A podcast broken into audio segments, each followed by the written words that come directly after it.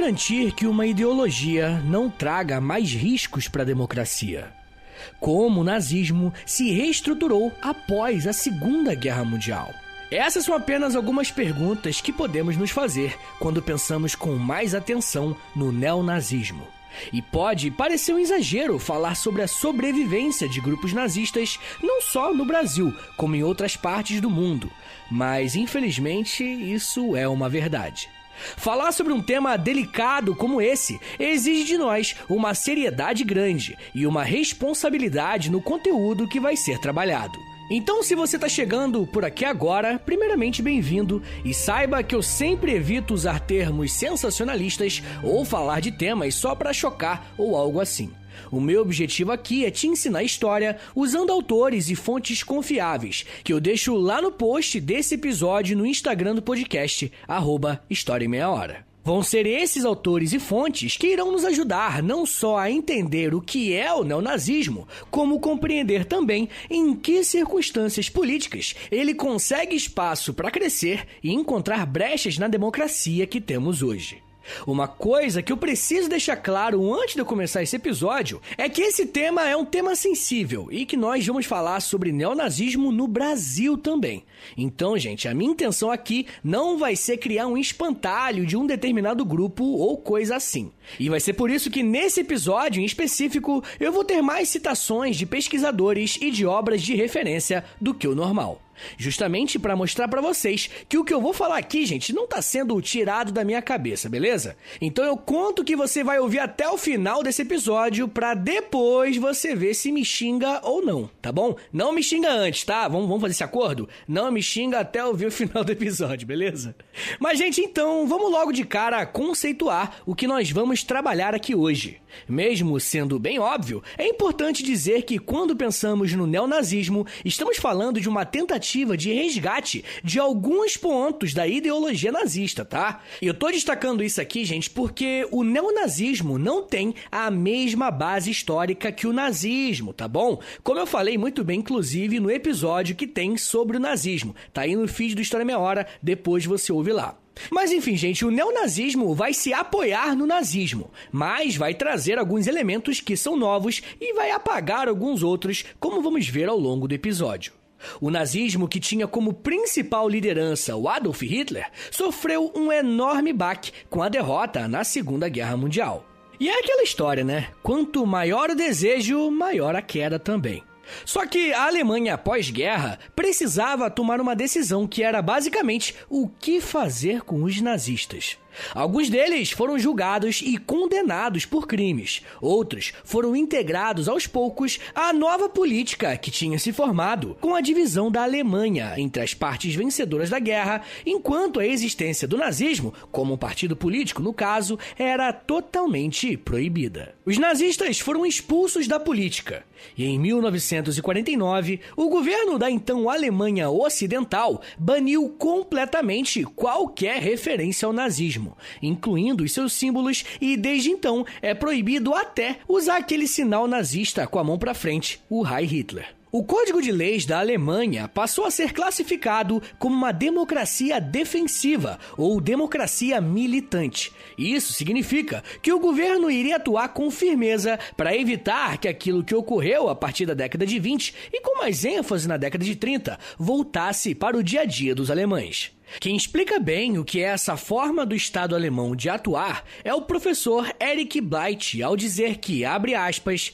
os alemães viram em primeira mão onde o nazismo pode levar. E por isso mesmo, a Alemanha está entre os defensores mais ativos do que é chamado de democracia militante. Em outras palavras, a noção de que a democracia deve ser defendida, mesmo ao custo de restringir algumas liberdades, quando essas liberdades estão sendo exploradas para minar a democracia. Fecha aspas.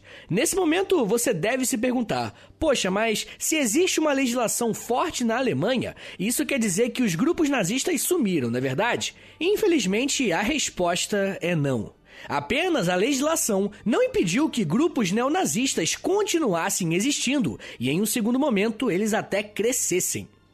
Eu costumo dizer que quando falamos de história, as coisas não surgem no vácuo, né? Os eventos não simplesmente acontecem do nada. Podemos observar o ressurgimento de grupos políticos radicais e extremistas após a década de 70, de uma forma global, inclusive. Até esse período, o mundo vivia o que alguns historiadores chamam de anos dourados. Esse foi o momento da nossa história recente que a economia global, de forma geral, cresceu bastante. É claro que temos que levar em conta países do terceiro mundo e países não industrializados, mas se levarmos em conta uma média, a prosperidade e o otimismo estavam em alta nas décadas de 50 e 60. Porém, as crises financeiras do início da década de 70 abalaram todo o mundo e diversos governos. Foi a partir desse período que vamos ver as estruturas da União Soviética começarem a rachar. E também veremos o surgimento de revoltas nacionalistas nos países que faziam parte desse bloco. Além disso, vamos ver também a descolonização de diversos países do continente africano e da Ásia, enquanto as grandes potências ocidentais perdem parte da sua força. Com a crise financeira, países como a Inglaterra passam a viver novamente com ondas de desemprego, fato que inclusive não existia até alguns anos antes, quando a Inglaterra tinha até decretado viver em pleno emprego. Além disso, os países chamados do terceiro mundo começaram a ter uma leve ascensão, fazendo com que o foco das atenções mundiais não estivesse mais ali na Europa. Um outro fator bem importante para entender o surgimento do neonazismo é a estagnação da demografia dos países do hemisfério norte, ou seja, as populações dos países da Europa começaram a ficar mais velhas, necessitando de mais trabalhadores jovens para conseguirem alavancar a economia desses países. E quem serão esses jovens que irão trabalhar nos países europeus? Sim, aqueles que viviam no sul global. A partir da década de 70, vemos uma inversão no fluxo migratório. Agora, são os moradores do hemisfério sul que vão para os países do norte. Desse momento em diante, vai ser comum notar a presença de turcos na Alemanha, magrebinos na França, indianos na Inglaterra, etc. O historiador Paulo Fagundes Vicentini vai fazer uma análise muito interessante sobre esse fluxo migratório para a Europa, dizendo que, abre aspas, a ideia de invasão dos bárbaros vai se arraugando no espírito dos europeus. Dessa forma, a Europa aparece como velho Império Romano em declínio, e os bárbaros, aqueles de pele morena que vão invadir e conspurcar os modos de vida que os ocidentes tinham. Fecha aspas. Se você ouve História Meia Hora há algum tempo, você sabe que a Europa foi formada com base justamente nesse preceito, de que existem povos bárbaros que sempre podem destruir aquilo que a civilização ocidental construiu. Mas o ponto aqui não é afirmar se isso é verdade ou não, mas mostrar que essa memória histórica foi usada por alguns grupos que se viram contrários a essa reorganização social de alguns países europeus por conta do que viveram pós-crise financeira em 1970. Vai ser nesse cenário, então, que grupos políticos vão encontrar nas ideias nazistas uma oportunidade de defenderem aquilo que eles achavam que estava em perigo com a chegada desses estrangeiros no seu país e com sua constante perda de poder econômico e político em um cenário global cada vez mais diversificado.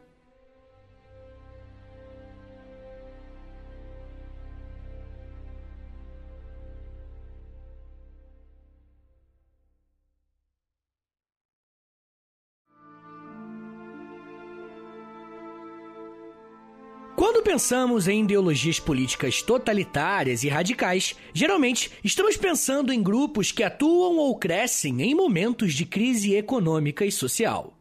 Mesmo a década de 70 tendo sido um grande baque para as economias por conta da queda do preço do petróleo, praticamente todas as democracias do mundo não precisaram se preocupar com o ressurgimento de células neonazistas em seus países. Mas isso não quer dizer que elas não existiram ou que não causaram vários problemas. Se por um lado o que vamos falar a partir de agora parece algo pontual e algumas vezes até curioso, se olharmos de uma forma mais geral, claro, tendo em mente que quanto mais o mundo se torna globalizado e com o surgimento da internet popular no século XXI, esses grupos têm a oportunidade de serem internacionais e praticamente não necessitarem de uma fronteira física para existir. Se levarmos em conta então a política internacional, não foram apenas as crises econômicas e os fluxos migratórios para a Europa que refizeram reavivar grupos neonazistas no velho continente. Também foi durante a década de 70 que os governos autoritários de Portugal, com o salazarismo, e o governo também da Espanha, com o franquismo, que chegaram ao seu fim. Após intensas e longas disputas por grupos que lutavam por países mais democráticos. Mesmo sendo um paradoxo, foi com o fim desses governos que grupos de extrema-direita voltaram a se organizar. O próprio pesquisador que eu citei no bloco anterior, o Paulo Fagundes, diz que a existência daqueles governos era uma espécie de consolo e uma vez que uma democracia foi restabelecida, os grupos extremistas voltaram a atuar de forma clandestina, mas organizada. Socialmente, essas diversas crises que estamos citando desde o início do episódio serviram para criar grupos distintos dependendo do local da Europa que estamos falando. Na Inglaterra, por exemplo, vemos surgir um grupo de jovens que se identificavam como skinheads, que em português significa cabeça raspada. Como o nome do grupo já diz, os seus integrantes eram carecas e todos usavam roupas parecidas e eram muito críticos ao sistema político vigente. Parte das pessoas que tinham estilo skinhead faziam parte também do National Front, um grupo neonazista na Inglaterra. A existência de grupos como esse pode ser explicada como uma espécie de desencanto com o crescimento econômico que existia antes e agora não existe mais. Os jovens então começaram a se organizar e a se revoltar. E não demorou muito para que fossem integrados a esses grupos mais radicais e que pautas como o racismo e a xenofobia vão estar cada vez mais presentes. Afinal, elas serviam como uma justificativa para explicar a crise que eles viviam. Para esses grupos, a culpa era dos estrangeiros. Os estrangeiros passaram a representar pessoas que iriam tomar os seus empregos, que estavam mudando seus modos de vida, levando as drogas para as suas cidades, fazendo também aumentar a criminalidade e a decadência moral. E ó, só lembrando que esse é o discurso dessa galera, não é o meu, hein? Pelo amor de Deus. Nesse período, é possível ver crescer as manifestações pedindo que os membros do parlamento revejam as políticas de imigração para refugiados políticos. Diziam que havia sido uma generosidade da Europa até aquele momento de crise. Isso fez crescer uma grande tensão por todo o lado na Inglaterra. Já na França, os neonazistas conseguiram espaço em um partido chamado Frente Nacional. Mesmo recebendo uma série de acusações sobre serem neonazistas, eles se esquivavam dizendo que eram apenas nacionalistas. Mas se liga nisso, a Frente Nacional a todo momento fazia referência a um passado bem recente do país, mais especificamente entre os anos 40 e 44. Durante esse curto período, foi fundada a França de Vichy, ou o governo de Vichy. E caso você não saiba o que foi isso, Vichy foi uma província da França que, durante a Segunda Guerra Mundial, foi invadida e governada pelos nazistas. Só que não foi um governo que reprimiu o povo, tá? Os franceses que estavam ali apoiavam os nazistas, era um governo colaboracionista. Então, quando um partido político décadas depois traz a memória da França de Vichy, eles estavam sim fazendo referência a um período nazista e que, segundo eles, era um período bom onde as coisas estavam indo bem para a França. Da mesma forma que acontecia em outros países, os neonazistas franceses eram abertamente contra as políticas de imigração e de forma bem radical e violenta. E isso ganhou um grande apoio da parte mais carente da população. Afinal, essa era a parte que estava sofrendo mais com as crises financeiras e a falta de trabalho. Podemos relacionar diretamente a ascensão do neonazismo com as políticas de imigração de pessoas vindo do hemisfério sul para o hemisfério norte. A xenofobia e o neonazismo caminham juntos. Mas se engana quem acha que os grupos neonazistas ficaram restritos apenas à Europa. Não demorou muito para que esses grupos conseguissem conquistar uma massa de adeptos nos Estados Unidos, país que estava há pouco tempo convivendo com brancos e negros em uma sociedade sem as leis de segregação. Um grupo que foi um celeiro para os neonazistas foi a Ku Klux Klan, a KKK. E eu já fiz um episódio sobre eles e eu recomendo demais que você ouça depois. Nessa fase do grupo, os neonazistas vão encontrar nos Estados Unidos um território fértil para espalharem a ideia de supremacia racial, importada diretamente do nazismo, em que os homens brancos são seres superiores a qualquer outra etnia. Vocês percebem como que os grupos neonazistas conseguiram sobreviver meio que adaptando as suas pautas, tá ligado? De acordo, claro, com a realidade de cada país? Enquanto alguns países europeus conviviam com crises econômicas, o discurso neonazista era focado em barrar a chegada dos imigrantes, pois segundo os neonazistas, eram os imigrantes que estavam destruindo a economia europeia. O neonazismo europeu vai ter um forte caráter xenofóbico, enquanto nos Estados Unidos os neonazistas ganharão espaço com seus discursos raciais de superioridade branca, pois o país tinha acabado de passar pelas marchas dos direitos civis que estavam sendo conquistados por figuras importantes como Martin Luther King e Malcolm X. Mesmo que o nazismo, enquanto ideologia política, fosse proibido nesses países que eu citei até agora, isso não impediu que os neonazistas criassem novos símbolos de identificação, novas estratégias de atuação e até mesmo novos discursos, mais adaptados aos novos tempos, mas com o mesmo preconceito e retrocesso de sempre. Mesmo com diferenciações claras entre o nazismo tradicional e o neonazismo, a frase do Bertolt Brecht se encaixa tanto no passado quanto no presente. A cadela do fascismo está sempre no cio. Rapaziada, é claro que eu vou falar mais sobre como que os neonazistas conseguiram atuar na Alemanha e qual foi o discurso deles lá. E eu também vou falar sobre grupos neonazistas em países latinos e do leste. Mas me dá um minutinho aí, tá, gente? Que daqui a pouco a gente volta e eu vou falar mais sobre neonazismo brasileiro, homofobia, judeus, negação do holocausto e invasão da Ucrânia. Segura aí, que é um minutinho só.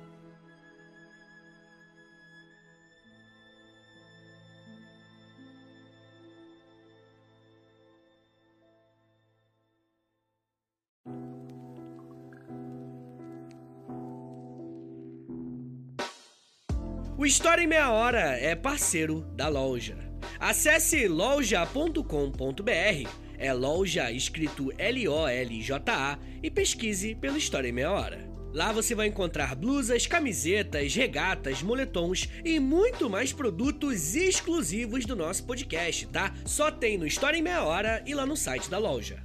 Tem uma blusa que é uma mistura do Lampião com a Kira, tem uma que é da cadela laica, tem uma que é o Street Fighter, só que com figuras históricas do Brasil. Gente, tem muita coisa irada por lá. Lembrando, é claro, que quando você compra um produto na loja, além de você ficar todo bonitão ou bonitona, você ajuda o História em Meia Hora a continuar de pé. Então, obrigado. Acesse agora loja.com.br e pesquise por História em Meia Hora. loja.com.br e digita na busca História em Meia Hora. Valeu, gente!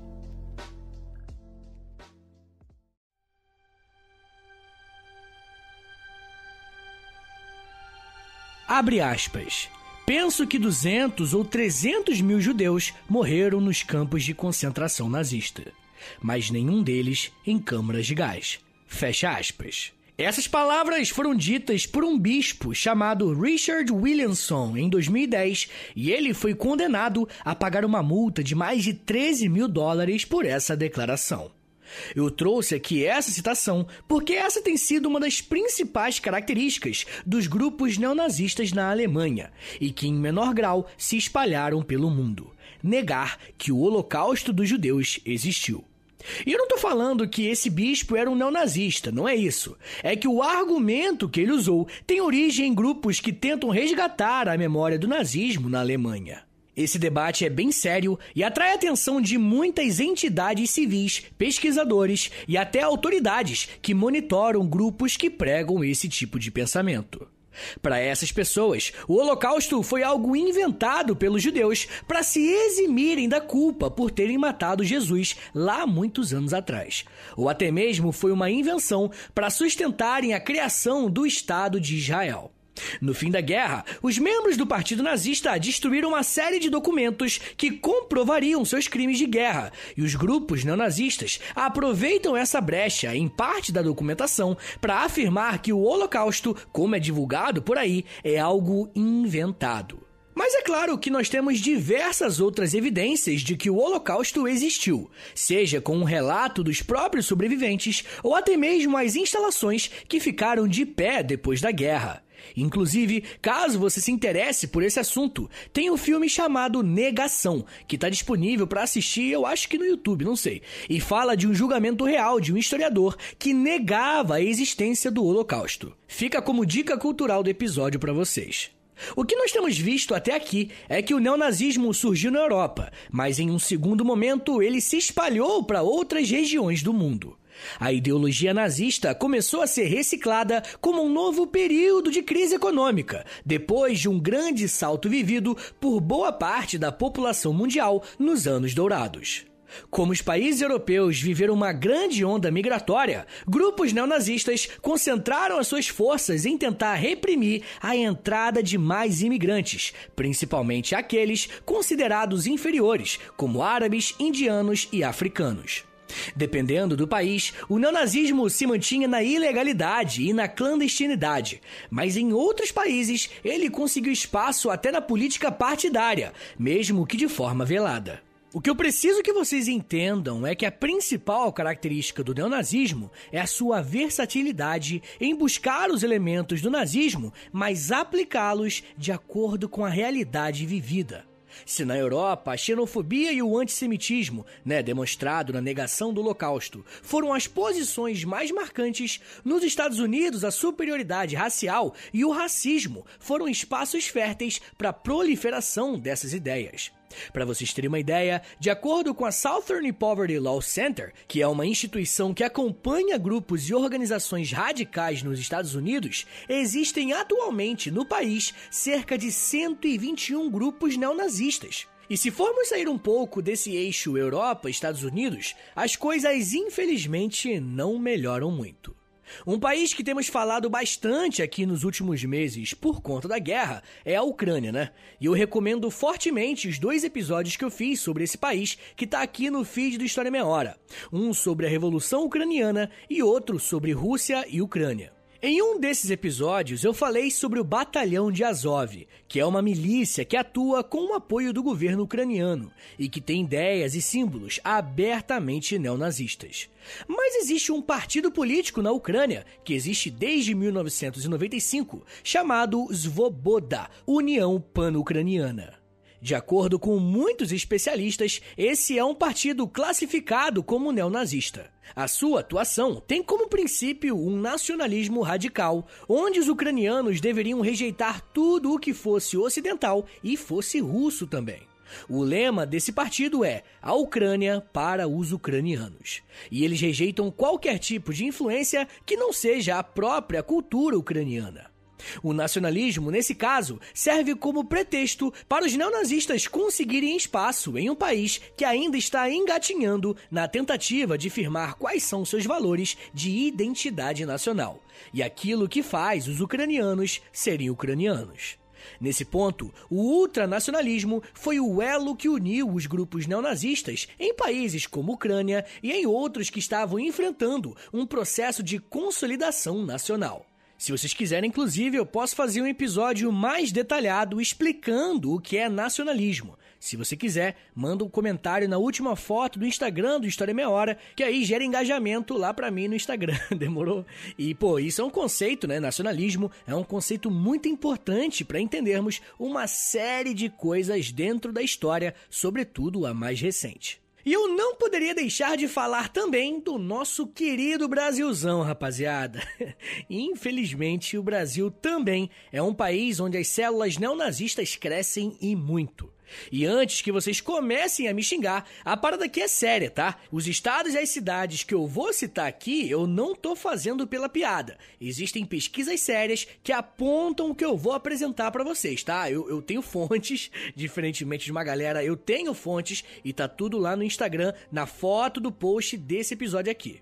Mas enfim, gente, falar de neonazismo no Brasil até pode soar como algo contraditório, na é verdade. Como que uma ideologia política que tem uma das bases, a supremacia racial, vai se sustentar em um país tão miscigenado, em um país latino-americano? Alguns pesquisadores tentaram responder essa pergunta e verificaram que o número de grupos neonazistas cresceu na mesma proporção que direitos civis e políticos foram conquistados por uma parte mais significativa da sociedade. Foi uma resposta, tá ligado?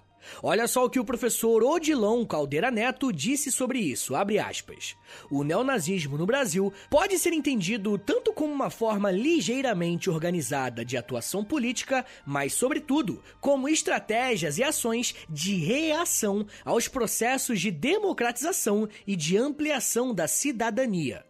O que une e também diferenciam essas expressões não são somente as tentações antidemocráticas, mas também o nacionalismo excludente e hierarquizante, que em alguns casos está baseado na xenofobia, no racismo e no antissemitismo, assim como na oposição às esquerdas e ao liberalismo. Fecha aspas. Como vocês puderam ver, o neonazismo brasileiro também bebe de alguns elementos presentes nos grupos mundo afora.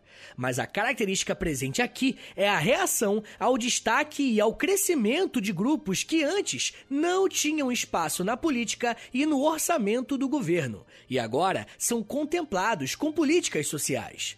Um outro fator bem importante é a questão do preconceito contra nordestinos que, porventura, migraram para o sul do país ou para o sudeste para trabalharem por melhores condições de vida. Essa característica xenófoba do neonazismo brasileiro se sustenta no fato de que grande parte dos grupos neonazistas, que são monitorados por pesquisadores, se concentram quase exclusivamente na região sul e sudeste do país. Essas são as regiões mais ricas do país, e se formos focar apenas no sul, é a área que mais recebeu imigrantes vindos da Europa, inclusive muitos alemães. Então é bem provável que exista uma influência de uma identidade ligada aos europeus ou algo assim, né, para sustentar esses preconceitos com outros brasileiros. Algo que esses pesquisadores do neonazismo têm apontado é que outras vítimas constantes dos grupos são os membros da comunidade LGBTQIA, e pessoas negras também. Para os neonazistas, a existência dessas pessoas, principalmente a comunidade LGBTQIA, representa uma decadência moral do país, e eliminá-los é a única saída para que o Brasil reencontre o rumo certo. Seja lá o que isso quer dizer. E da mesma forma que esses grupos conseguiram um espaço na política em outros países, grupos neonazistas também tentaram criar partidos políticos aqui no Brasil.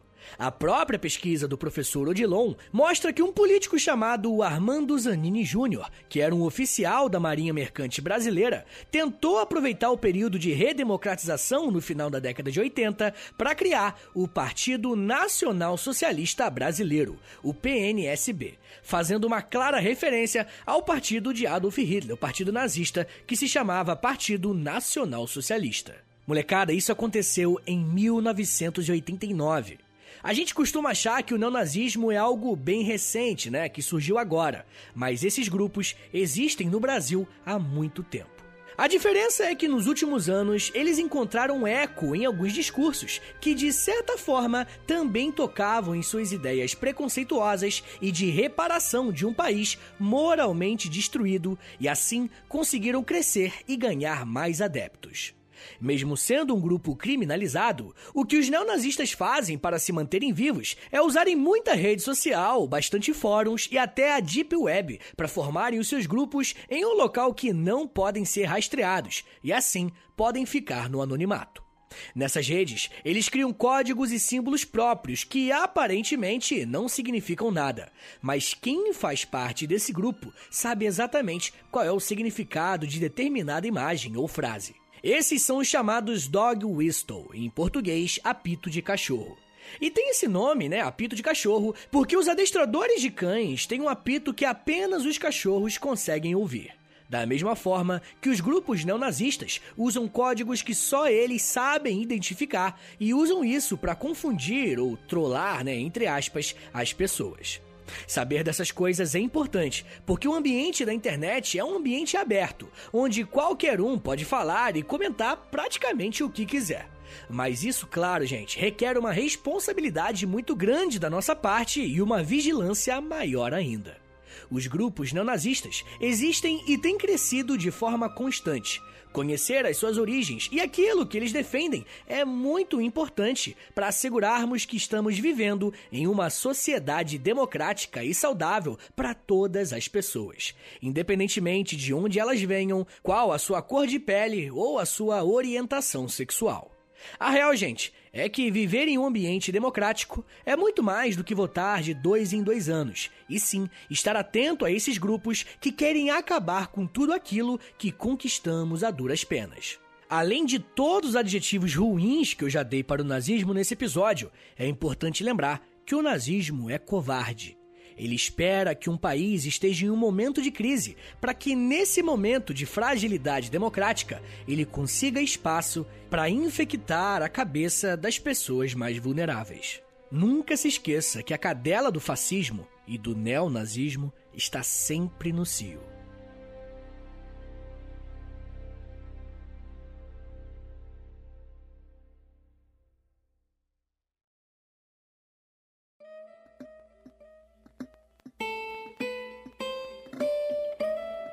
Senhores, muito obrigado por terem vindo até aqui. Meu nome é Vitor Soares, eu sou professor de História e você acabou de ouvir o História em Meia Hora. Esse episódio é espinhoso, né? Um tema complicado, polêmico, então preciso da sua ajuda primeiro para me defender contra a galera, porque, enfim, né? Sabe como é que é hoje em dia? Mas principalmente para compartilhar esse episódio, rapaziada. Posta aí nos stories do seu Instagram, se você puder. Me marca lá, arroba História Meia Hora, ou posta no Twitter e me marca lá, arroba H30 Podcast, que aí eu já te agradeço por dar essa moral, por compartilhar. Uma outra coisa importante que você pode fazer é mandar para um amigo que você sabe que gosta de história, sabe? Todo mundo tem um amigo ou outro que gosta de história, e aí, pô, você manda para ele, que você fala assim, pô, ouvi esse podcast aqui, lembrei de você. A pessoa vai ficar feliz que você lembrou dela, eu vou ficar feliz que está divulgando, e você vai ficar feliz porque você, sei lá, porque você é maneiro. Cara.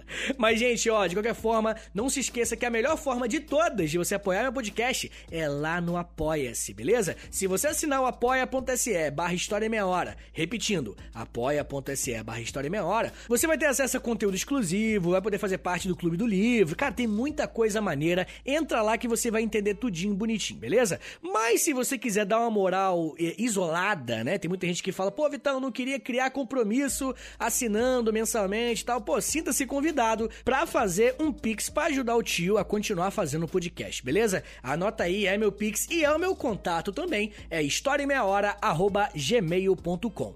Rapaziada, não se esqueça que o História em Meia Hora faz parte de um grupo de podcasts em meia hora de educação. Já tem o Astronomia em Meia Hora, com a Camila Esperança, já tem o Geografia em Meia Hora, com o Vitor Augusto, tá? O moleque mandando muito também. E vai ter mais, tá? Me acompanha nas minhas redes sociais, é arroba Soares, que você vai acompanhar acompanhar a evolução desse grande conglomerado de podcast de educação que eu tô criando, beleza? É isso, gente. Muito obrigado, um beijo, até semana que vem!